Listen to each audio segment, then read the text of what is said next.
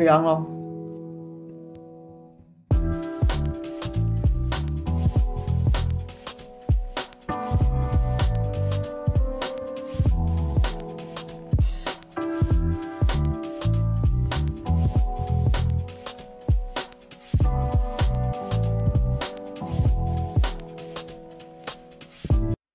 欢迎大家在周五加入下班不演的行列，我是朱凯翔。这个话说啊，昨天晚上，昨天晚上去到那个，去到这个凯道，然后呢，跟强哥在那边直播。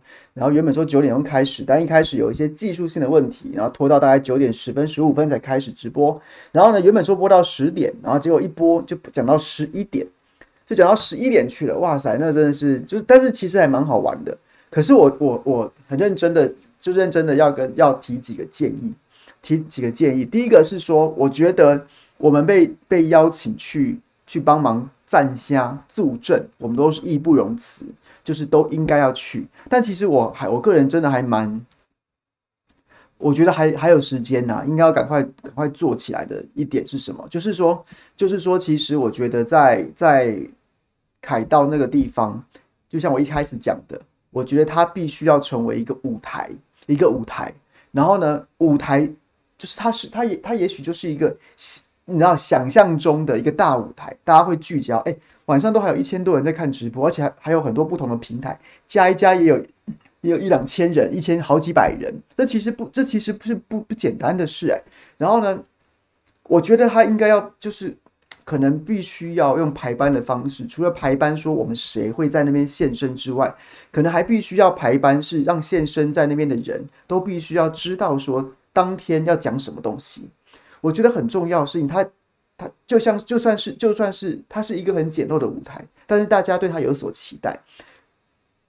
你就算在富丽堂皇的国家歌剧院里面，然后你的唱本不好，也是会被观众嘘。然后观众就会自然而然就散场了，所以我觉得这个舞台难能可贵，然后用大家的意志力去撑起来的，可能就在唱本里面要必须要特别的注意，所以我还蛮建议说，如果强哥再邀请我的话，我会义不容辞的，当然还是会去。那但是我会觉得说，其实应该要要请所有出席的来宾，然后都要确定自己要讲什么，然后有很好的脚本，那特别是。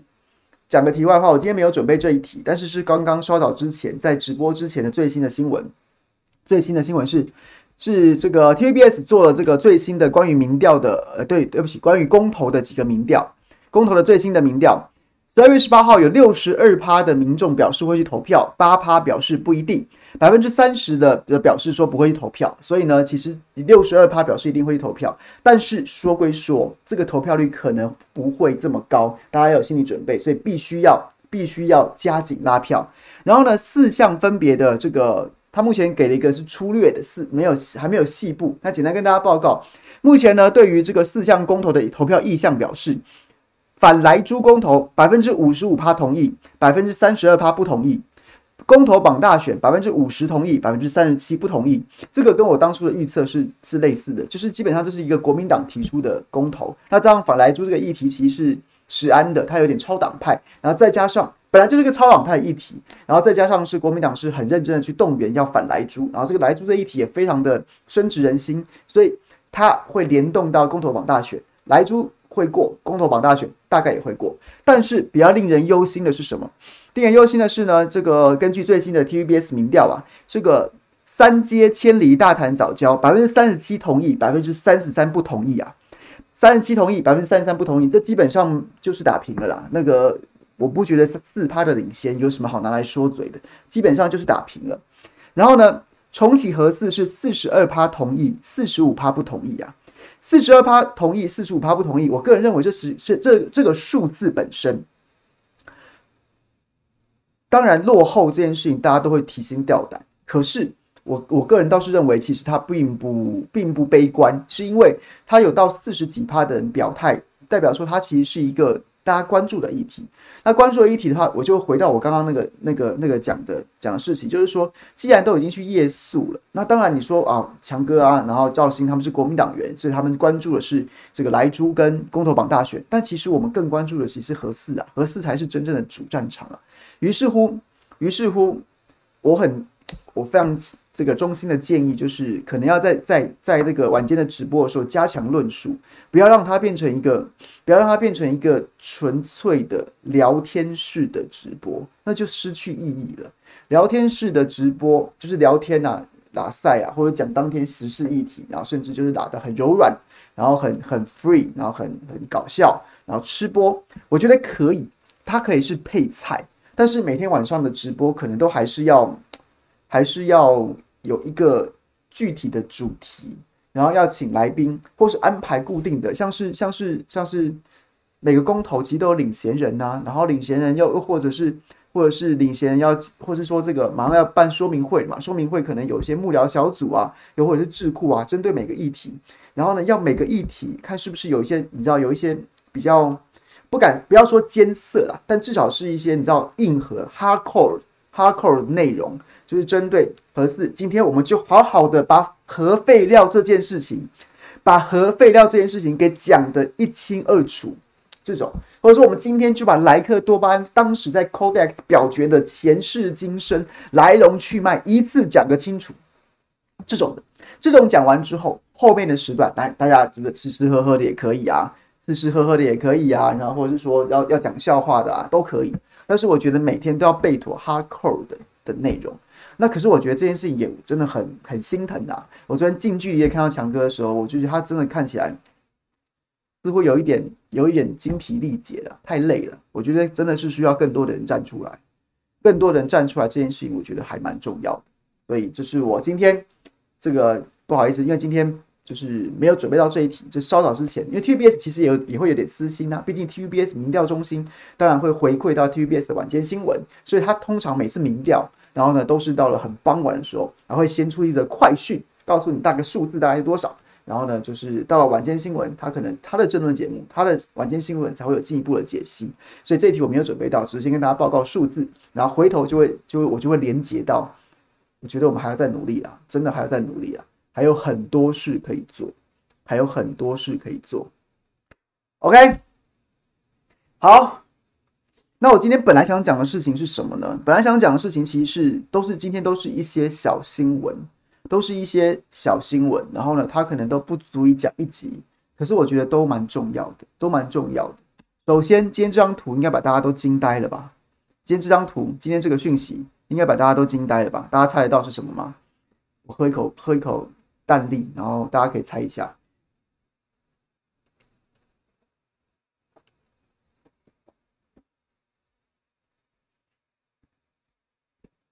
这张图啊，这张图啊，指挥中心记者会今天下午公布什么？公布啊，已接种高端疫苗且有紧急出国需求的民众，可持相关证明文件接种 AZ、BNT 或莫德纳。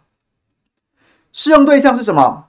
已接种一剂或两剂高端疫苗，因出国需提交该国要求 COVID-19 疫苗接种证明，然后呢的人，可以在可以你打过高端一剂或两剂。但是如果你有需出国的需求的话，你可以再你可以再打高端，你可以再打其他的进这个国际认证 WHO 认证的疫苗啊。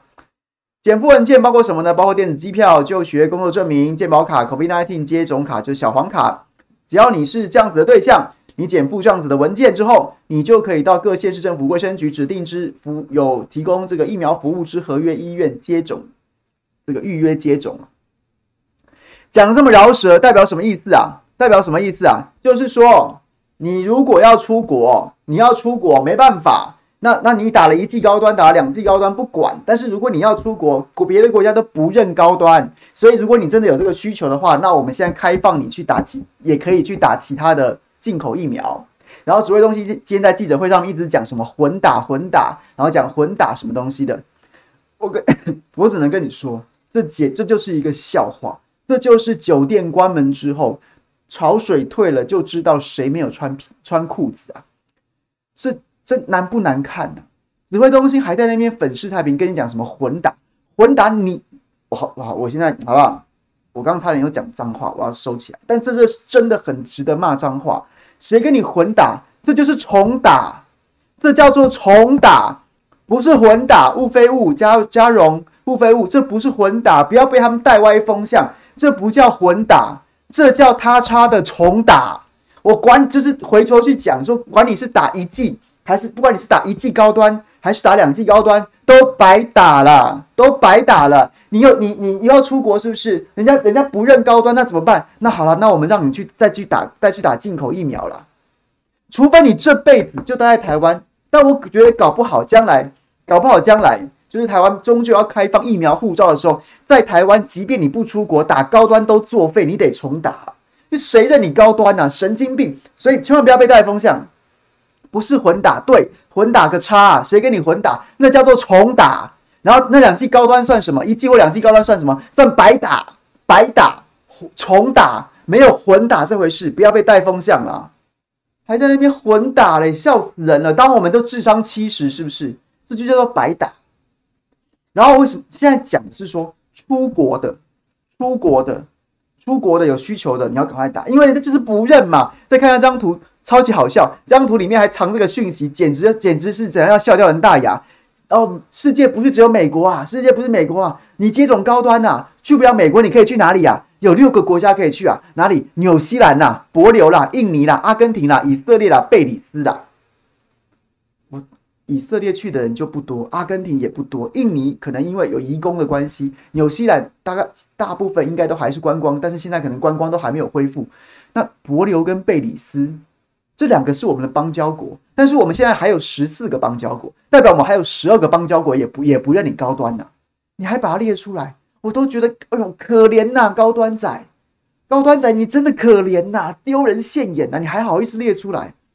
世界不是只有美国啦，还有纽西兰、帛琉、印尼、阿根廷、以色列跟贝里斯啦。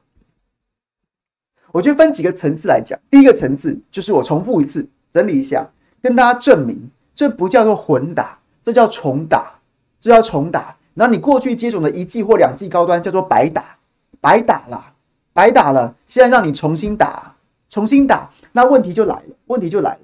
第一件事情是，指挥中心在记者会当中，同时也告诉大家什么？告诉大家说，我们没有关于高端混打其他进口疫苗的实验，没有，这什么意思？他讲了，他讲了，后面那半句没有讲得很白，但是大家应该听得懂是什么意思。你风险自负啊！当然啦，那些该有的什么疫苗救济啊什么的都还是有，可是问题是，我现在你现在非要出国，我也没办法，我也没办法。好，我让你打，但我没有实验，我没有，我没有实验，我不知道会怎么样，我不知道会怎么样。我不知道会怎么样，你要打我让你打，但我不知道会怎么样。讲白了就是这样啊，讲白就是这样子啊。所以这是第一件事情。第二件事情就是这六个国家，这六个国家，这六个国家可以去啊。哎，不是都不能去哦，我都不晓得你后面列这个狗尾续貂，这六个国家是要干嘛？是讲说，也不是都不能出国嘛，你你还是可以出国啊。如果你是刚好想去帛琉或贝里斯的话，你就可以去啦，你就不用混打了，你就不用，你就不用加入四季帝国，你就不用当，你就不用当这个新四季福音战士啊。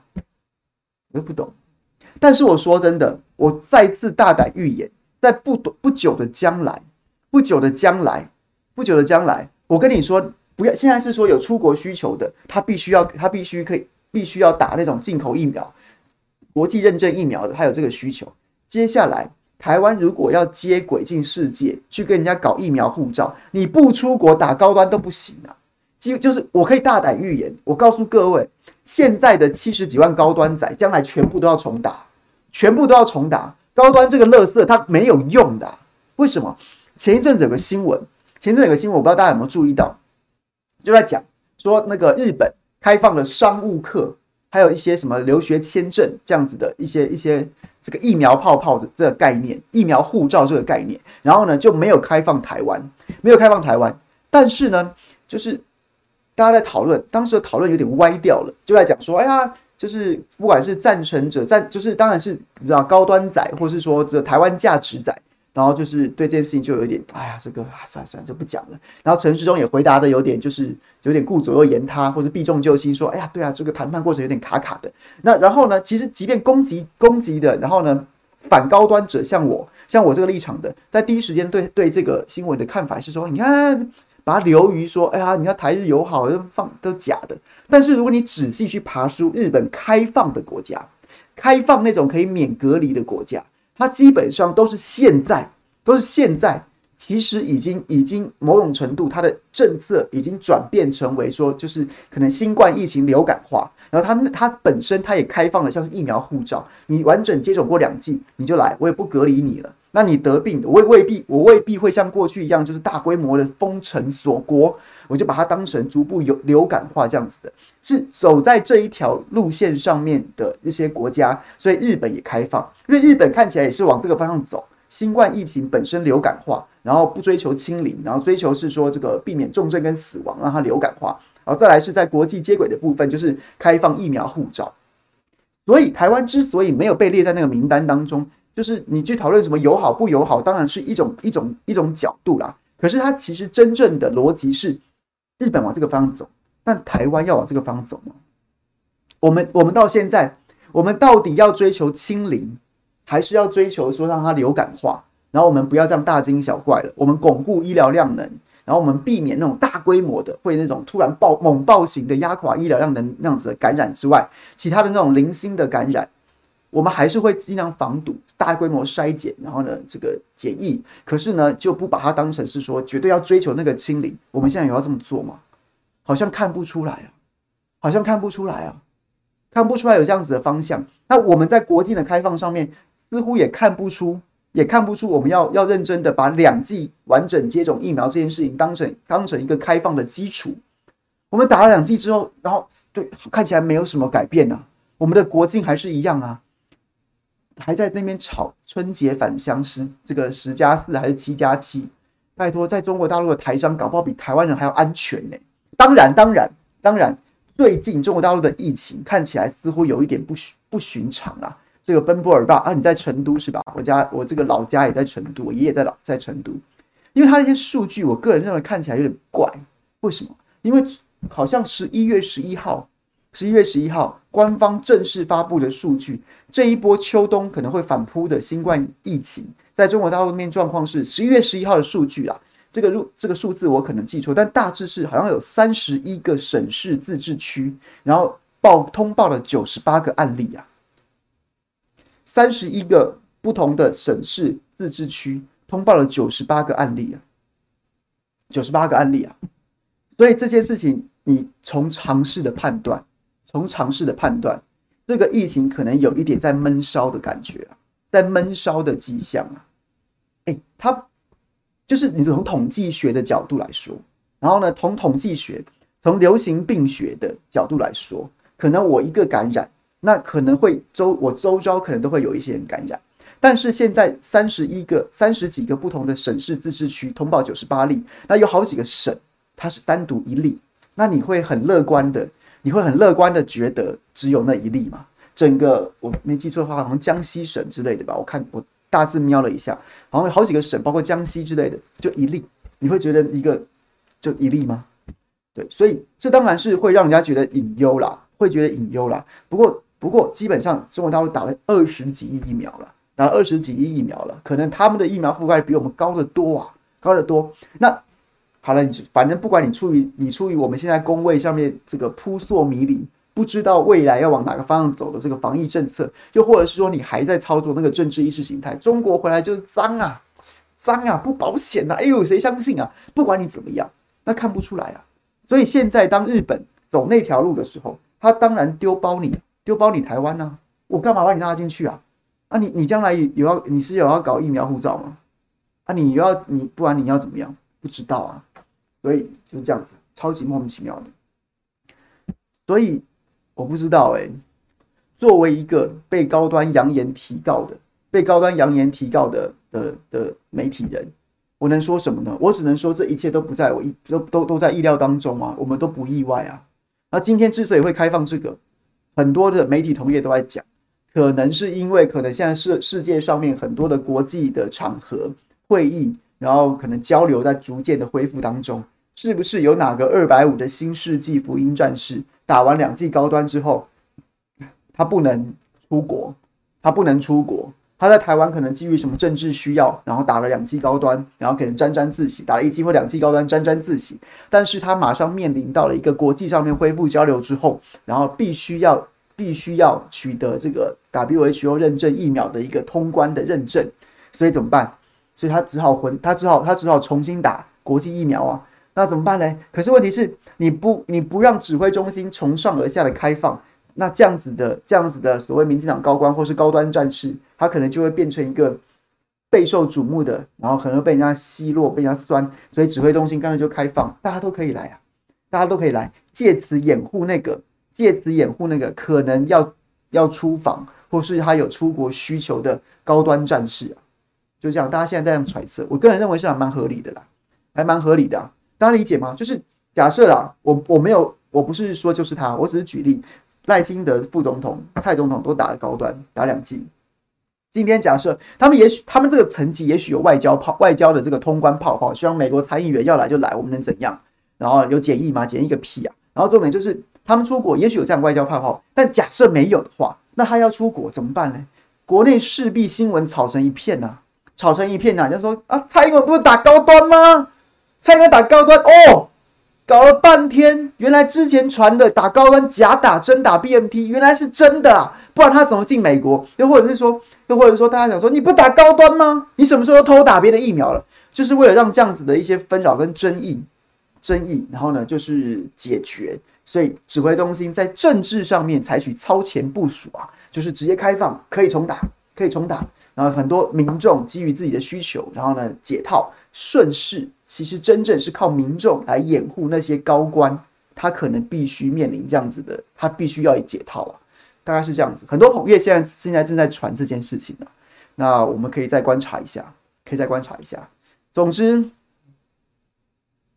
我不知道诶，我今天本来下了一个很狠的标题，但我后来自己把它改掉了，因为我相信这七十几万、七十几万的高端仔当中。一定也有很多朋友，我就认识有这样的朋友啊，就是像像是我们这这附近的健身房有健身教练，然后他就是打高端，但是他也讲得很白，他说不，那时候排不到疫苗啊，但是但是健身房可以开始运动了，可以开始运动了，然后公司规定你要么就完整接种两剂，要不然你就是每个礼拜擦鼻子啊，你要么就每个要么就接种完两剂，要么每个礼拜擦鼻子，那那他不想被擦鼻子啊。但当下以他的年纪，他又排不到其他的疫苗，那他不打高端怎么办呢？所以我本来下了一个很很很酸高端仔的疫苗，可是我后来又觉得，后来又觉得，其实不该不该一竿子打翻一船高端仔啊！很多人真的是逼不得已的，很多人真的是逼不得已，然后有苦衷的。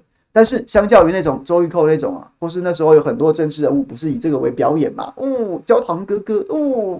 打高端好爽哦，然后还有什么馆长，然后什么打完之后下面硬硬的什么的，看你们可怜你们啊，我就是看你们就可怜呐、看你们就是可怜嘛，可怜嘛。然后呢，现在好吧，你不出国，你不出国别打，但是我相信将来不出国也要重打了。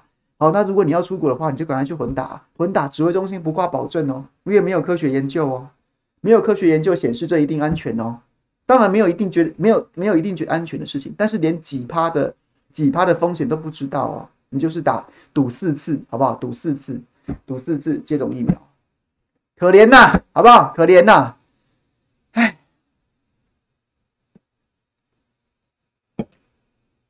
喝口啤酒，喝口啤酒。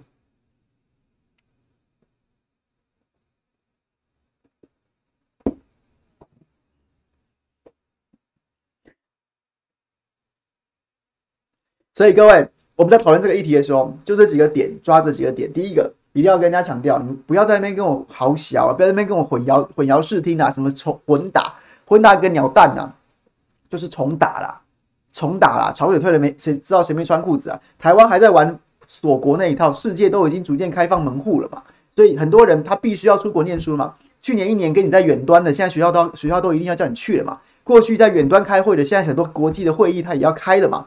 那所以大家要出国了嘛。那之前在台湾演很大，那边打高端的高端仔，那现在没办法啦，真的是真的是图穷匕见啦，怎么办？真的得拿出来图穷匕见，我靠，高端拍谁？没得没没得出国，那只好把那个你知道这个换成换成真正的这个国际认证疫苗了，就是这么简单，所以就是重打，然后你之前就是白打，然后呢，可是可是可是没有实验啊，你就真的很傻，你们要怨就去怨这个政府啊，要怨就怨自己没有判断力啊。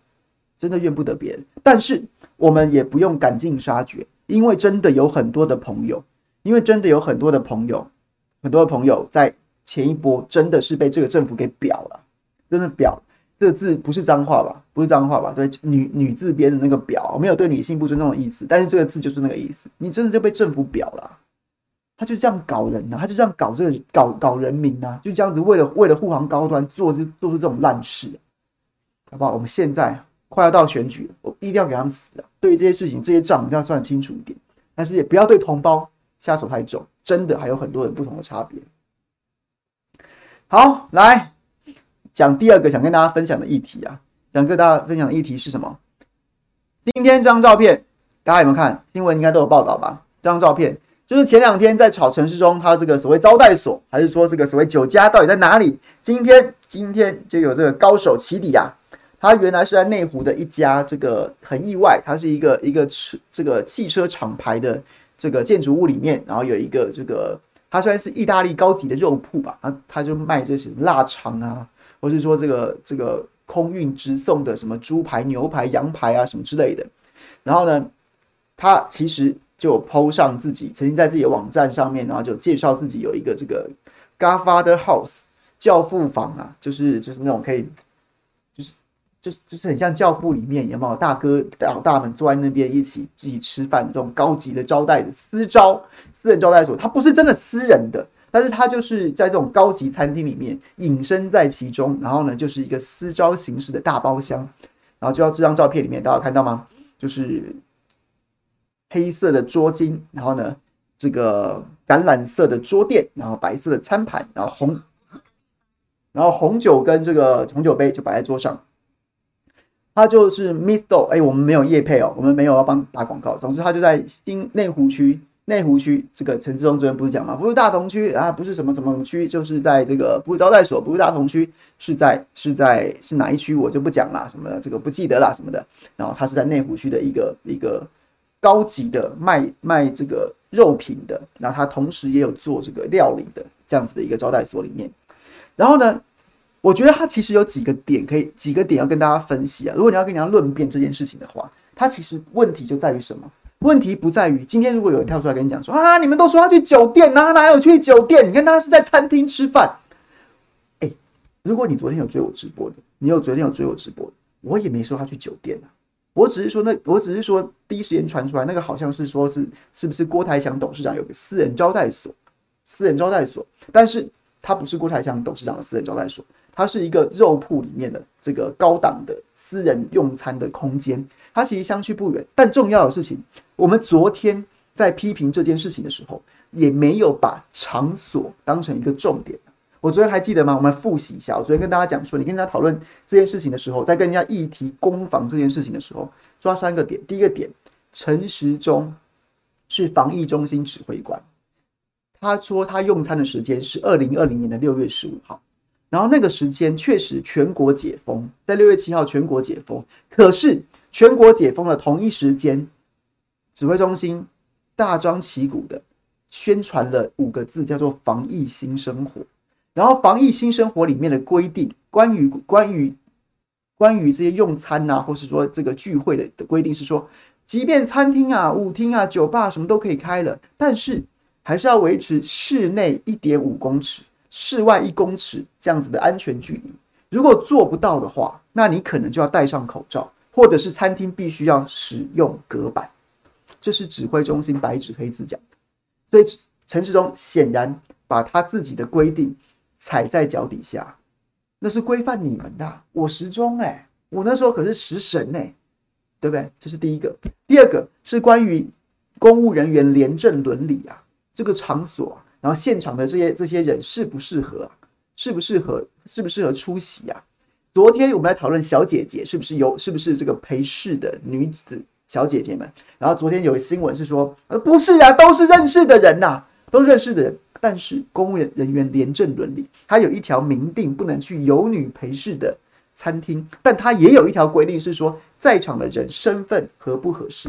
结果今天不是被起底两个人，至至少是两个人被起底的，一位。是在郭台强董事长旁边的这一位女士，这位女士早年是这个人力银行总监，然后好像也有一些媒体的经验。后来她到大陆去发展，她甚至还成为塔利班口中统战基地平台、统统战基地平平坦呐，平对不起平坦呐，统统战基地基地平坦的招商局的副局长，哇塞，哇塞，这个不只是这个，这个这是匪干了吧？这照塔利班的逻辑，这匪干了吧？所以，我们指挥中心指挥官是可以跟匪干一起在那边啊，这个杯弓交错啊，大口吃肉，大口喝酒，可以这样子的吗？然后再来，就是我昨天跟大家报告的陈世忠医师啊，陈世忠医师啊，他本身贪污啊，一审判刑十二年、啊，这个还在上诉当中啊。同时呢，他福报健保费也被起诉啊，今年一月被起诉啊，这样子的人。他他他是骗骗你卫福部的钱呢？你卫福部长跑去跟他喝酒，哎，这个有没有违反公务人员廉政伦理啊？这是第二个，第三个就他就我们前面讲的，他自己跳出来讲说，他半年都没有见到孙子啊，半年只吃了半顿饭在家里面啊，就除夕夜吃了半顿饭，结果你去你哎搞了半天你在外面很嗨嘛，你你哪是没时间吃饭，你只是不想回家吃饭而已嘛？这讲这三个层次。跟跟这个是不是餐厅有什么关系？所以昨天跟大家复习啊，这三点我们就抓着这三点就好了，抓这三点。那今天只是把这个场所揭晓，但这个场所揭晓其实也有瑕疵啊，也有瑕疵。就是第一点，回到第一点，这张图很有很有意思啊。今天早上，今天早上这个图曝光之后，包括我个人脸书也有 po 啊，po 出来这张脸脸书，然后呢？就是这样子，他摆的这个单边做几个啊？我看一下，一二三四，短边做四个啊，长边做几个？一二三四五六七八八个啊，八个啊，八二八八加四二十四个。他这张他这张 Godfather 这张大桌坐二十四个人啊。猫腻在哪里？各位，猫腻在哪里？他有防疫距离一点五公尺吗？你有看到？你有你看到这样子这样子短边做四个，长边做八个？他有维，他有办法维持一点五公尺室内防疫新生活之安全距离吗？有吗？那那那那，然后你有看到隔板吗？不要说不要说说在影片当中没有看到隔板。这张图 po 图 po 文的时间是五是二零二零年五月二十二号，二零二零年的五月二十二号，然后呢，这一家 Me Me Store，然后 po 出了张照片。我觉得可以理解啦，那个时候就是全台在拼解封嘛，他也许也觉得说啊，闷这么久了，赶快这个在脸书上面宣传一下，我们有这么一个这个这样相当相当精致、相当隐秘的包厢，然后提供非常高档的餐食。但是但是同时间什么？五月二十二号他 po 张图，但五月十三号我特别去查了一下，五月十三号指挥中心的新闻稿，卫福部机关署发出的新闻稿是什么？国内疫情风险低，做好防疫就可以恢复正常生活。这字有点小，我把它拉大一点给大家看一下。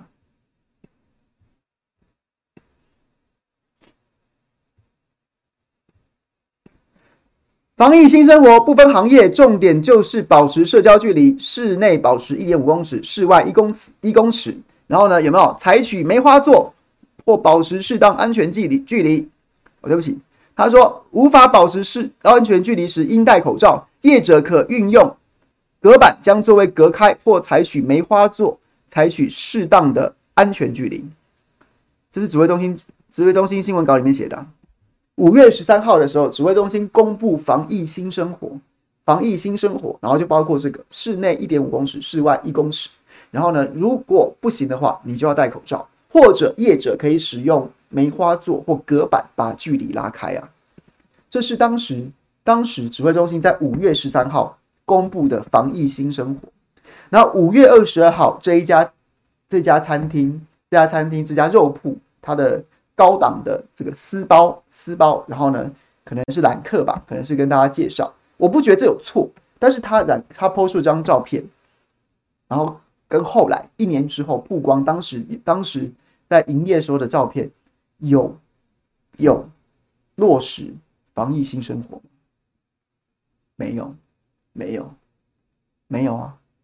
这就不用我讲了吧？大家有眼睛都看出来没有了吧？那一般人就算，指挥官呢？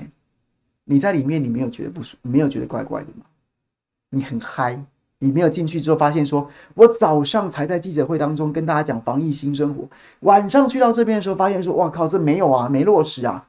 那你就这样，你没有跟大家讲说，哎，还是要注意哦，没有就哇，然后跳进去，呀，来喽，来喽！大家记不记得去年上一届的这个世界杯足球赛？这个插个题外话，上个上一届的世界杯足球赛啊，然后呢，我个人认为最棒的一个最棒的一个广告，最棒的一个广告是谁拍的？我不知道大家有没有印象，就是就是已故的这个。资深演员龙少华，龙大哥，他拍了一个这个这个胃食道逆流要吃什么药的，然后那个影那个那个广告在演什么？那广告就在演说说什么？哎呀，这个龙哥啊，是一个很多应酬的这样子的一个老大哥，就是大家都很喜欢揪他。然后他在家里面就接到一通电话，有朋友来揪他们，来揪他们说这个说龙哥，哎，我们在哪里啊？赶快来，赶快来啊！然后龙哥就接了这个电话之后，就是你知道。台湾旁边太太就很来很来关心啦，讲说：“哎呀，你这怎么样又要去应酬啊？”然后龙哥就电话一挂之后，对他太太露出了都露出了一个苦笑，露出了一个一苦笑，就是然后有种这种身不由己啊，这个没办法，兄弟在揪，他们都把我当大哥，然后不得不去。我也知道，我也知道，我也知道身体不是很好，要顾啊。然后呢，但是还是得去，然后露出一门一抹苦笑。结果下一个镜头，唰的跳到那个。那个应酬的场合，大家在那边哦，龙哥来了，然后就看到龙少华有没有这个碎步轻移啊，简直就踏着一个如有如凌波微步一样美妙的步伐踏进去，然后还做了一个这样子的这样子的一个你知道舞动身躯的姿势，然后脸上露出一个邪淫的微笑啊，邪淫的微笑啊，然后呢，你看了那个之后，像我们这种常在应酬的，就会看了之后就心有戚戚焉，搞了半天，搞了半天，你跟我说这一套根本是龙哥安排好的。然后龙哥揪的，但出不来，叫兄弟在外面打电话回来给他讲说非去不可。我觉得这一切都顺理成章啊，顺理成章。为什么要讲这个？因为哎，我觉得龙哥现在虽然已经身故了，但是龙哥当年全全是这个，你知道吗，明明自己约的那一摊，还要在家里面演老半天，然后还在那边演身不由己，然后去到那边之后就完全脱缰野马。龙哥已经龙哥已经走了，我觉得钟哥可以去演了。钟哥现在这个场合不就超像的吗？在那边讲说：“哎，我真的是盛情难却呀，我真的是盛情难却呀，我真的是哇，我很忙啊，没时间喂他吃饭了，没时间看孙子啊，没时间了，没时间。要去到那边，哎呦，喉咙借过，对空鸣枪啊，月娘听我讲啊，哦，完全完全，你跟我说那一套是他揪的，你跟我说那套是他揪的，我也觉得合情合理啊，合情合理啊。”眼，而且是眼见为凭的，就是看起来就是啊。怎么样？哎，怎么谜底已经解开了？是不是？谜底已经解开，是不是？我我建议大家去找那个广告，忘记是几位服饰还是另外一个另外一个吃胃食道逆流的，反正就是龙少华演的，龙少华演的，也龙少华拍那个广告，我真的觉得丝丝入扣啊，丝丝入扣，真的是不愧资深艺人啊，真的演得好。但是龙哥已经走了之后，钟哥又完美诠释了一个在现实生活当中诠释，可能这个功力又要比龙哥更加高端一点。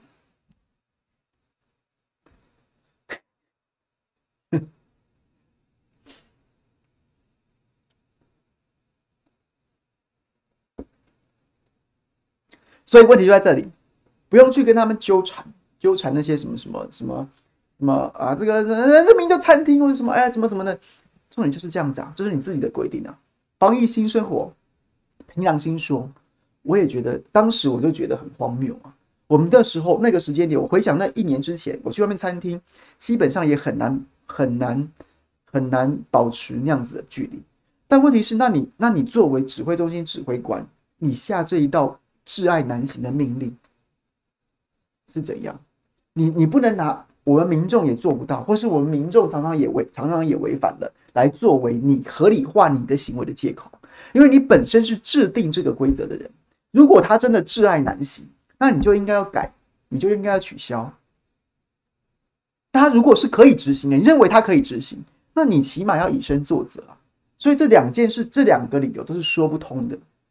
所以各位，我们要跟人家论战这件事情的时候，我们把我们论点讲清楚就好了，就这样子，不用被他们胡搅蛮缠。金蛇缠丝缠丝手这样子，在那边，在那边，就是在语病这种事情上面去去在那边攻防，不用直接讲嘛。防疫新生活，找给他看。五月十三号的新闻稿里面就这样写的嘛。那你六月十五号为什么这么干呢？对不对？哎，觉得好像吗？你们有看过那个广告吗？有没有人有印象？龙哥有没有？龙力酒啊，哎，好，跟拍拍太太的肩，哎，就是 OK OK，我知道啊，吃了吃了吃了这个这个胃药之后，出门之后，哎哎，龙哥来了，这样。好了，今天跟大家讲这两个题目。另外，其实还想跟大家讲两个题，两另外两个小题啊。但是我觉得都已经讲了，讲到讲到这个嘴巴都舌口水都干了，然后讲到都已经这个不知道该怎么说了。今天有两个司法判决，我觉得所有朋友应该都会非常揪心啊，非常揪心啊。什么什么什么案子？第一个案子，今天卡神杨慧如在二零一八年关西。机场风灾、燕子台风风灾事件当中，然后那时候不是这个很多旅客受困机场，然后呢，驻日代表谢长廷被批评，被批评，然后呢不见弹，然后呢就是就中国中国大陆大使馆就派了人车，还把台湾人一起接出来了，然后引发了一场政治风暴。然后呢，杨慧如就跟他的网军在网络上面 po 文，然后呢把所有的罪罪责全部推给大阪代表处。然后呢，一方面帮谢长廷开脱，另外一方面把大阪办事处说的一文不值啊，说烂烂到该死，党国余孽这个案子，然后最后间接导致什么？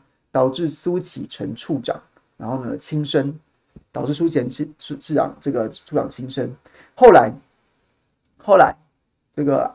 被查到了、这这个什么 IDCC 就是卡神杨慧如他的他的他手下的这个，他那个时候号称自己有三千个假账号，这 IDCC，然后跟帮他 po 文的一个蔡姓蔡的男子，然后就是一伙的搞出这炮制出这一这一出剧，然后今天一审审了两年多哦，今年今天宣判，今天宣判，然后呢杨慧如一审有罪有罪，他跟那个 po 文的蔡姓男子跟他这个主谋都有罪，一审有罪。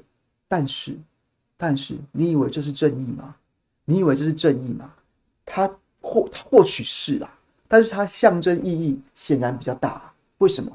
因为后来他没有对这个人命负责啊。他的罪名是侮辱公署，就是他讲这个关系代表什么烂烂到该死什么之类的侮辱公署。然后呢，间接导致苏启诚处长轻生这件事情，他完全没有任何法律责任，所以侮辱公署。判刑六个月，得一颗罚金啊，得一颗罚金啊，他一天牢都不用坐，六个月就是一颗罚金，就是就是十八万，就十八万，两个十八万啊。这个杨慧如跟他那个蔡姓打手，一条人命，我们看在眼中。对杨慧如或他律师来说，我我就侮辱公署嘛？我就干掉大阪代办事处，怎么怎么了呢？判多重？对，是啊，在法律上面可能就只能这样对付你。就只能这样判你而已啊！可是，在我们每个人心中，我们都会记得苏启诚处长，一个要脸的公务员，在民进党政府执政之下，民进党政府你知道还有阴阳阴阳玩法，阳的打直接用用公权力打压你，阴的这样网网军围剿你，背后全都是同一班人，同一帮人，只是有的人在干，有的人手上在干。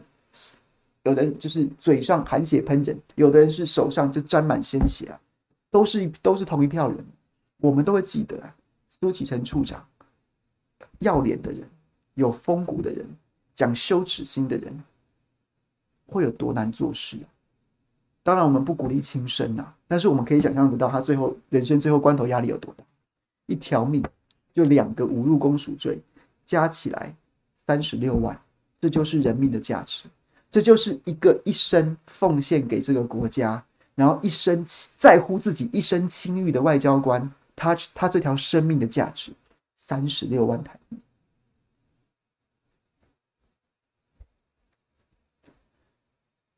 没有缓刑，睿智他不用缓刑，六个月六个月就一颗罚金，就一颗罚金十八万结束。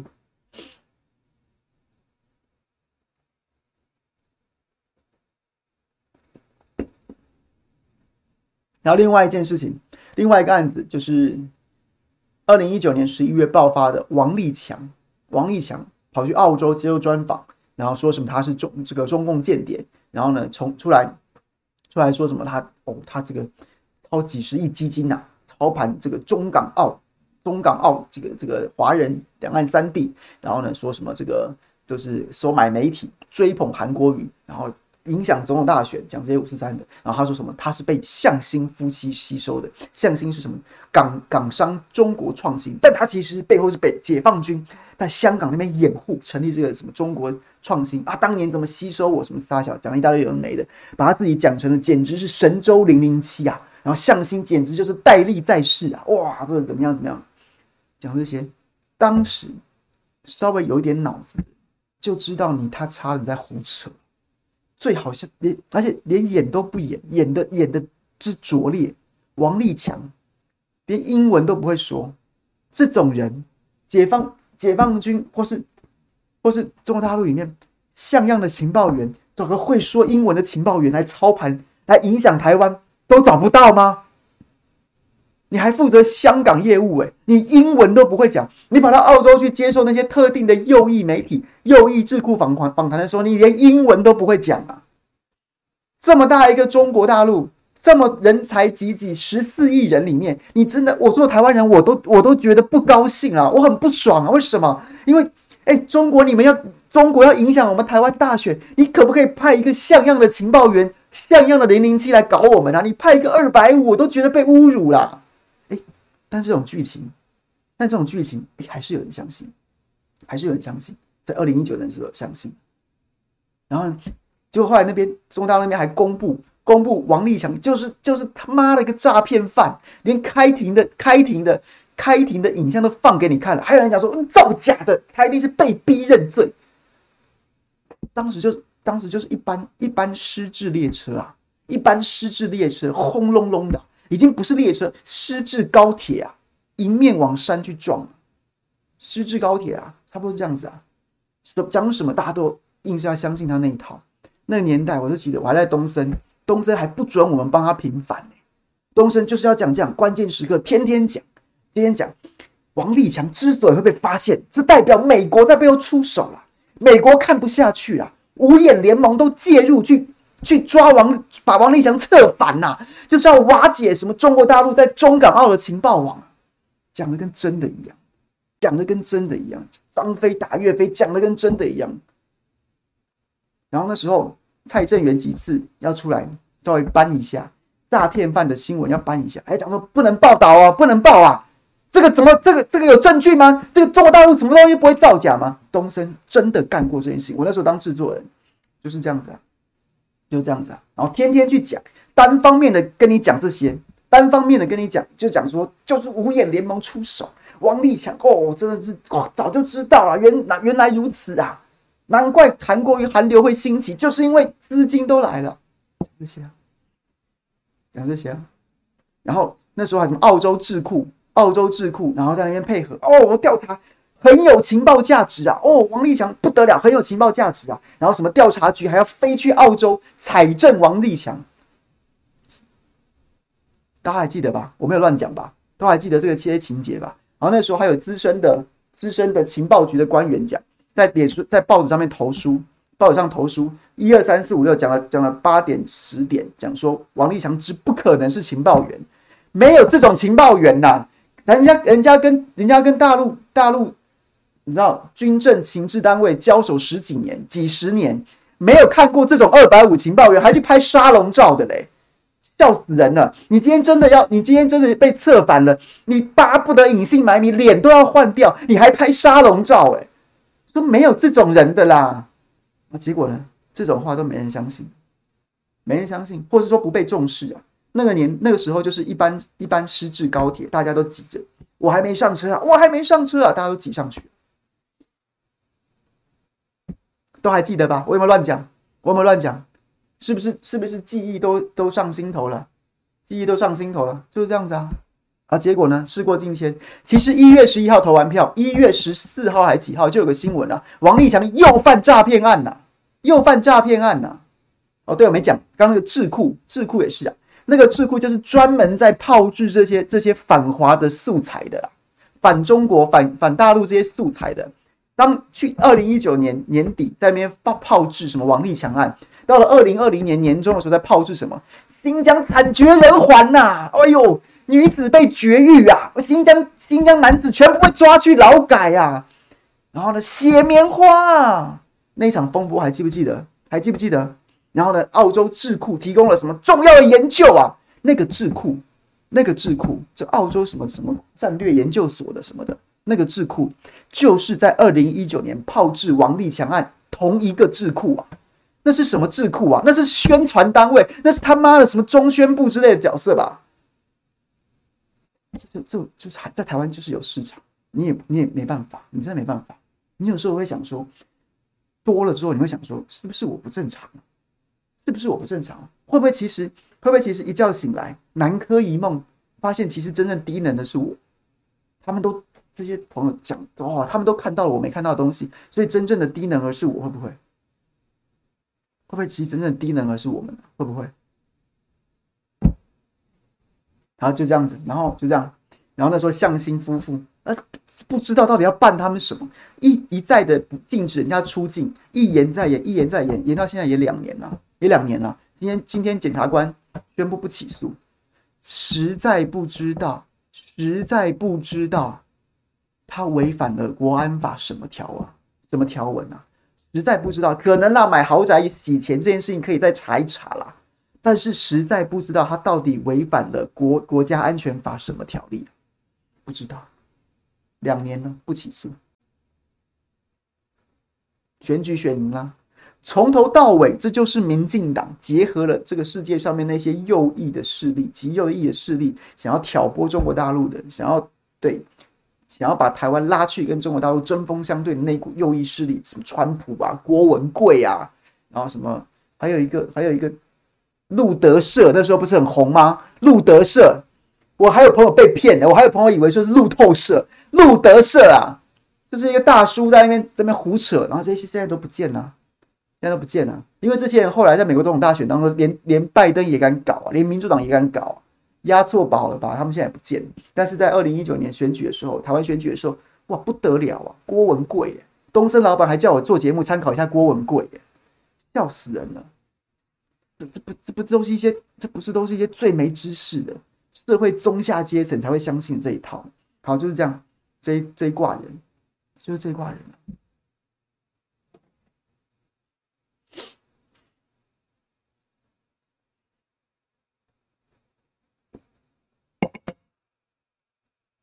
路德社不是路透社哦，路德社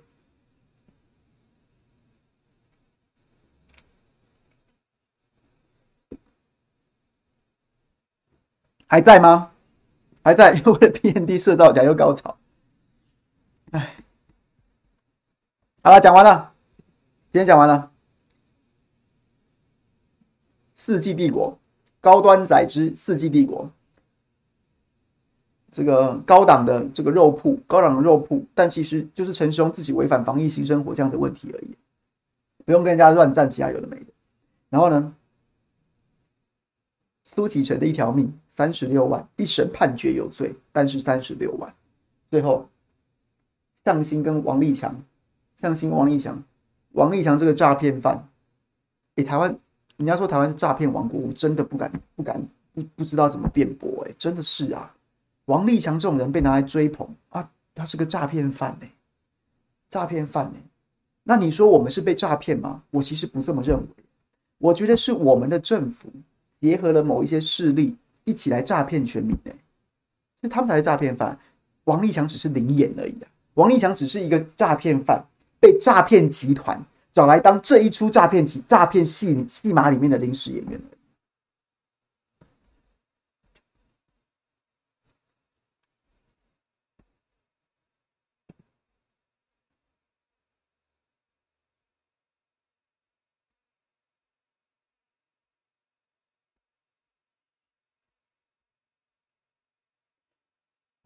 讲完了，看一下聊天室里面朋友们的。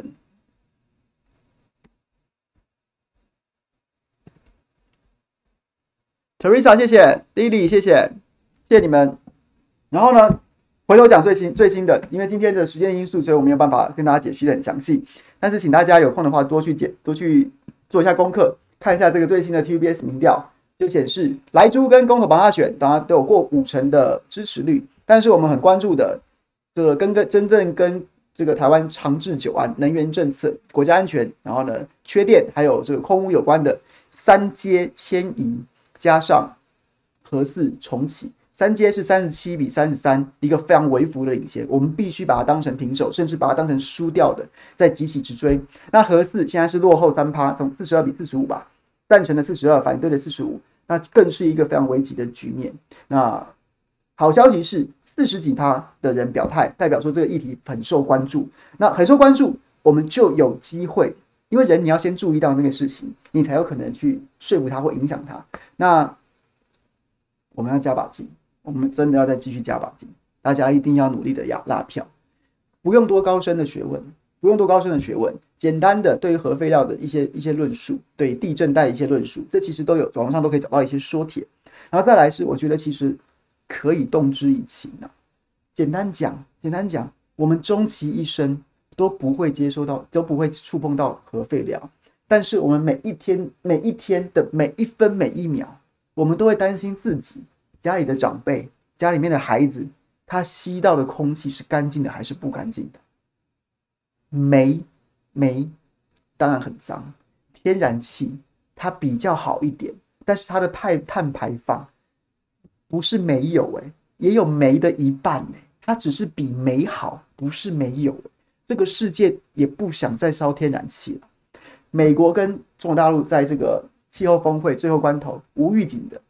震惊了全世界！突然签了一个签了一个协议，然后其中非常重要的是中国大陆罕见的同意，我们会努力的减少甲烷的排放，因为根据研究，甲烷比那些什么 CO2 啊，对于对于台对于整个地球的这个温室效应跟气候的伤害更严重啊！甲烷是什么的成分啊？甲烷过去是什么什么什么人放屁啊，牛什么那个牲畜放屁啊？但是大量开采天然气就是甲烷嘛，就是甲烷嘛。所以你真的还想要继续住在这个海岛之上？你想要相对安心的去吸空气，然后再加上你想要明年五月份的时候、八月份的时候不会担心在家里面讲话讲一半啪停电了，洗澡洗到一半啪停电了。你真的没有没有没有任何的任何的没有什么弹性。没有什么空间去拒绝核电，好吗？大家一起加油，加油